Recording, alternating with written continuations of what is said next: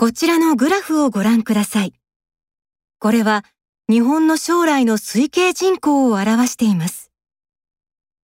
グラフ A は2010年10月1日の日本の人口1億2806万人を基準として将来人口がどれぐらいになるかを推測して計算したものです。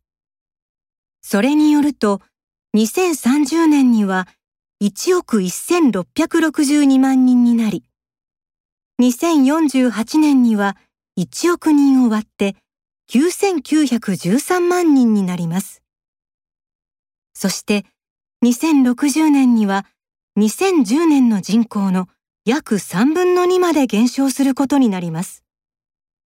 さらに将来の出生率が変わらないと推測して計算をしていくと2110年には4286万人程度になります。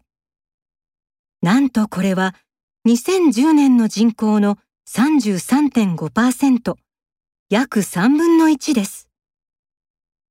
グラフ B は2020年10月1日の調査をもとにした推測です。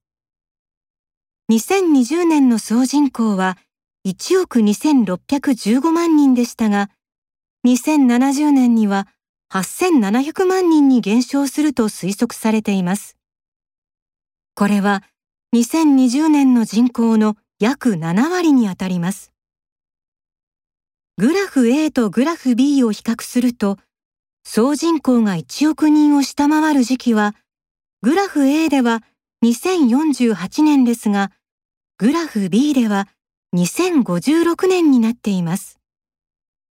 人口減少の速度はわずかに緩んでいますが、これは国際的な人の移動の影響が大きいからだと考えられます。